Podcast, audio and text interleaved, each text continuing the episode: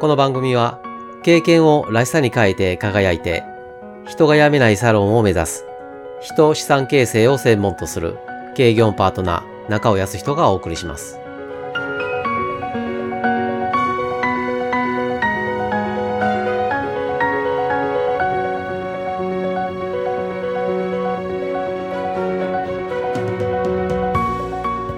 今回から 4P をテーマに一つずつを4回に分けてお伝えしていきます。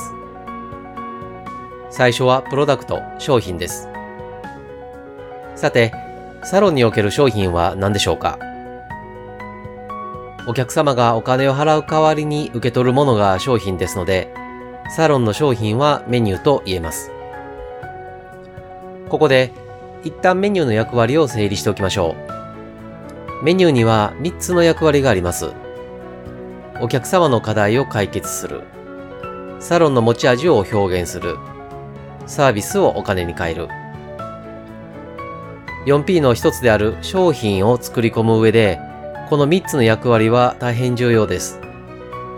念のためもう一度お伝えします。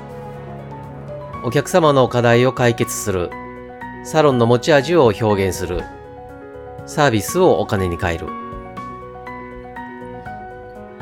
メニューの作り込みで最初にすることは、ターゲット顧客が抱える固有の課題は何かをつかみ切ることです。顧客の課題を解決するメニューを作らなければ購入してもらえないからです。課題を解決するメニューができると、二つ目の役割であるサロンの持ち味を表現することにもなります。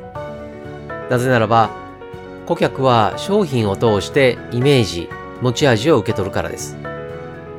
アップルやユニクロという会社のイメージは提供される商品から受け取るのと同じです。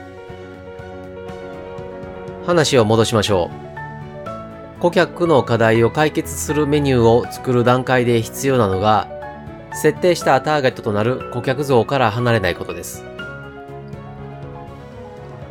他のサロンで成功しているメニューだから、利益が高いからといった理由で導入するのは絶対にしないでください。まず、ターゲットにしている顧客の課題解決になるのか、解決することがサロンの持ち味を活かすことになるのかを考えてみてください。そのことをメニュー、商品作りの条件としましょう。